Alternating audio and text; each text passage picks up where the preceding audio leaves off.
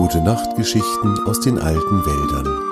Dein Betthupferl am Freitagabend.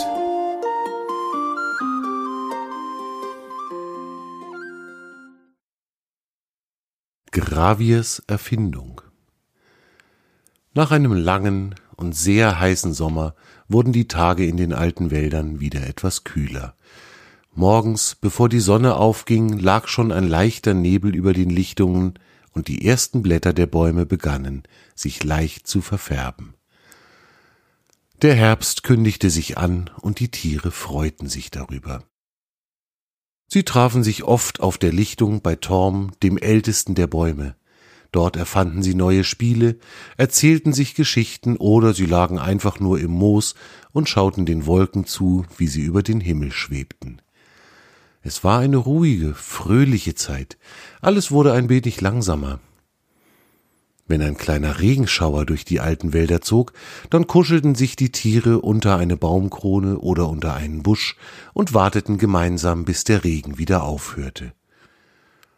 Auch heute hatten die Tiere wieder ein neues Spiel erfunden. Es hieß Ich spreche mit deiner Stimme und machte allen sehr viel Freude.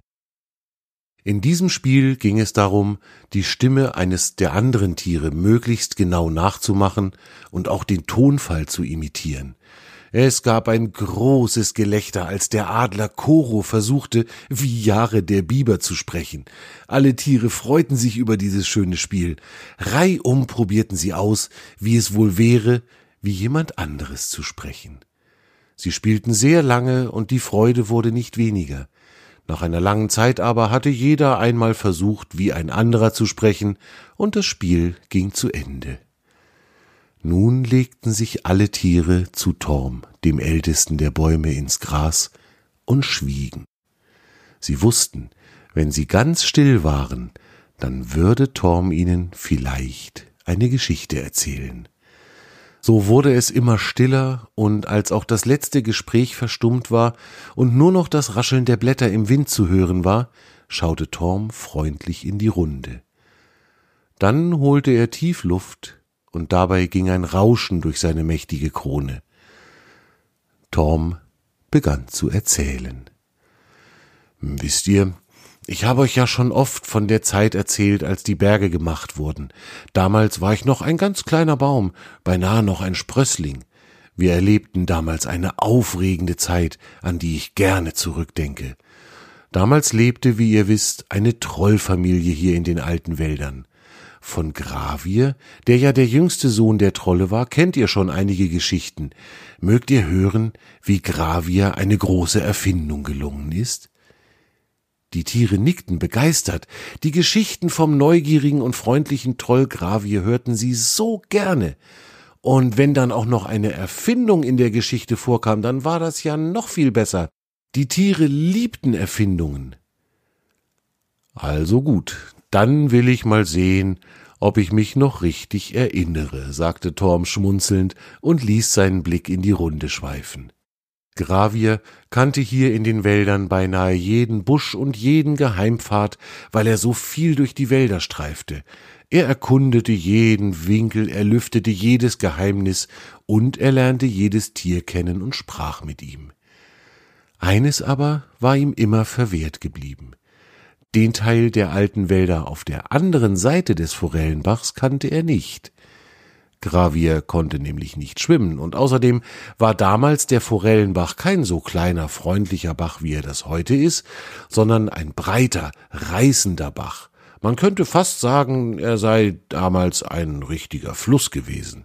Gravier traute sich nicht, ihn zu überqueren, und so hatte er bisher nur den Teil der alten Wälder kennengelernt, den er erreichen konnte. Tief in seinem Innersten war da aber eine Neugier, den anderen Teil der Wälder auch zu erkunden. Eines Tages, als er wieder einmal am Ufer des Forellenbachs saß und sehnsüchtig zur anderen Seite hinüberschaute, kam ihm eine Idee. Wie wäre es denn, wenn er sich etwas einfallen ließe, das ihm beim Sprung über den Forellenbach helfen könnte, er hatte schon gesehen, dass die größeren Rehe und die Hirsche mit großen, eleganten Sprüngen von einem Ufer an das andere gesprungen waren. Es ging also, man musste nur groß genug sein. Nun konnte ja Gravier nichts an seiner Größe ändern, und er war eigentlich mit seiner auch sehr zufrieden. Der kleine Troll stand auf und schlenderte gedankenversunken weiter. Er grübelte angestrengt darüber nach, wie er wohl auf die andere Seite des Baches gelangen könnte. Es wollte ihm aber keine Idee kommen.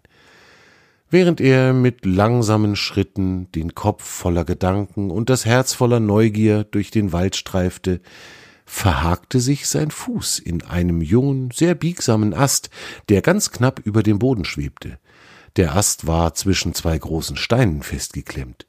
Als Gravier mit seinem Fuß an dem Ast hängen blieb, bog sich der sehr stark, und als der kleine Troll hinplumpste und sein Fuß den Ast freigab, sah Gravier, wie der Ast mit einem Zischen und pfeilschnell wieder zurückfederte. Dies geschah mit großer Kraft, denn der Ast schleuderte dabei einen kleineren Stein, der wohl im Weg gelegen hatte, über den Boden. Gravier blieb lange auf dem Boden liegen und starrte den Ast regungslos an. Ihm war eine Idee gekommen.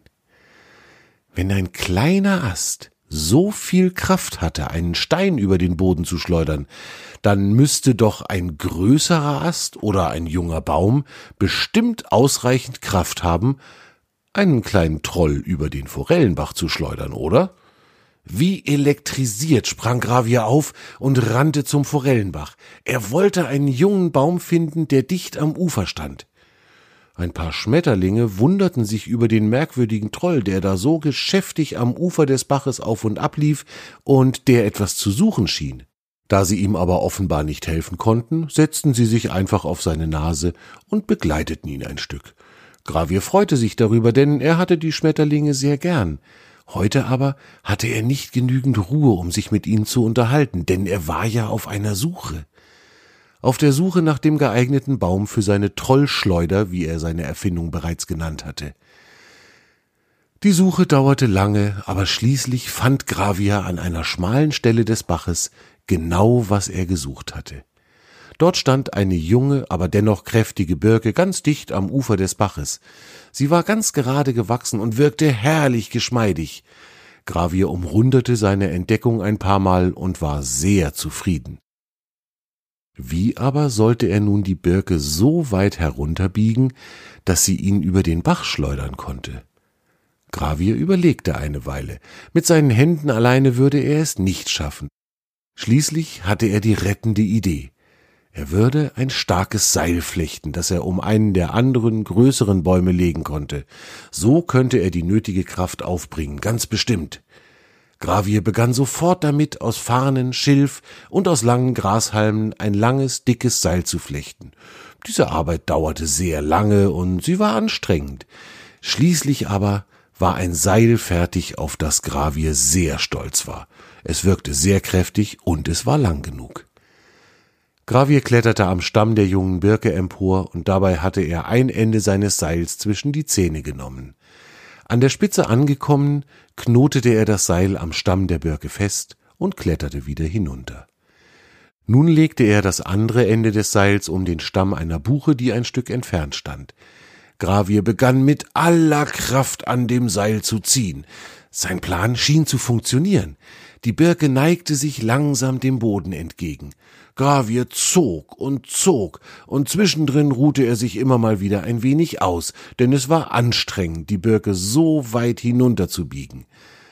Gerade hatte Gravier wieder ein paar Mal kräftig an dem Seil gezogen, als ihm eine Fliege um die Nase summte. Gravier wollte sie verscheuchen und ließ mit einer Hand das Seil los. In dem Moment spürte er aber, dass er die große Spannung des Seils mit einer Hand nicht mehr halten konnte, und fisch sauste die Birke und stand einen Moment später wieder aufrecht am Ufer des Forellenbachs. Gravier fluchte leise in sich hinein. Die ganze Arbeit umsonst. Jetzt musste er alles nochmal machen. Grummelnd machte sich der kleine Troll wieder an die Arbeit und bog die Birke Zug um Zug wieder zur Erde hinunter. Es dauerte lange, bis er endlich fertig war und das Seil an der Buche festbinden konnte. Nun war es soweit. Gravier war ein wenig außer Atem von der schweren Arbeit, aber trotzdem wollte er seine Erfindung sofort ausprobieren. Er kletterte also am Stamm der Birke hoch, bis er direkt neben dem Knoten saß, mit dem er das Seil dort befestigt hatte. Mit einer Hand hielt er sich kräftig am Stamm der Birke fest, und mit der anderen Hand begann er vorsichtig den Knoten zu lösen. Das war zwar etwas knifflig mit nur einer Hand, aber nach einer Weile hatte er auch das geschafft. Er spürte, wie die Birke an dem Knoten zog. Sie wollte gerne wieder aufrecht stehen. Plötzlich gab es einen Ruck in dem Knoten und er öffnete sich blitzschnell. Und wieder gab es ein Fisch und die Trollschleuder sauste in die Senkrechte. Und mit ihr sauste Gravier der Erfindertroll. Als die Birke aufrecht stand, flog der kleine Troll in einem hohen Bogen über den Forellenbach und landete sicher am anderen Ufer. Er kugelte ein wenig durch das Gras, aber das schadete nichts. Gravier stand auf und vollführte einen Freudentanz am Ufer des Forellenbachs. Endlich konnte er auch diesen Teil der alten Wälder erkunden und kennenlernen. Er streifte den ganzen Tag durch die Wälder. Alles war neu für ihn und er genoss es sehr, Neues zu entdecken. Irgendwann aber war er müde und er fand eine gemütliche Stelle zum Übernachten, an der herrlich weiches Moos wuchs. Gravier schlief glücklich ein. Als der Morgen graute, war er schon wieder auf den Beinen und streifte weiter durch die Wälder. Nun, da er ja wusste, wie man den Forellenbach überqueren konnte, wenn man ein kleiner Troll war, konnte er sich auch auf diesem Bachufer einen Schleuderbaum suchen und sich ein zweites Seil flechten. Damit verbrachte Gravier den Nachmittag, und als das Seil fertig war und er einen guten Schleuderbaum gefunden hatte, schoss sich der neugierige, mutige Troll ein zweites Mal über den Bach und schlenderte nach Hause. Als er daheim ankam, saß seine Mutter wie so oft mit einer Tasse Tee vor dem Haus. Na, mein kleiner Forscher, sagte sie mit freundlicher Stimme, hast du wieder eine lange Expedition gemacht? Ja, grinste Gravier, und ich hab Schleuderfliegen gelernt und weiß jetzt, wie es auf der anderen Seite des Forellenbachs aussieht. Und damit verschwand er im Haus und ließ seine Mutter mit einem erstaunten Gesicht vor dem Haus sitzen. Das war deine gute Nachtgeschichte aus den alten Wäldern für heute. Torm und seine Freunde wünschen dir eine gute Nacht.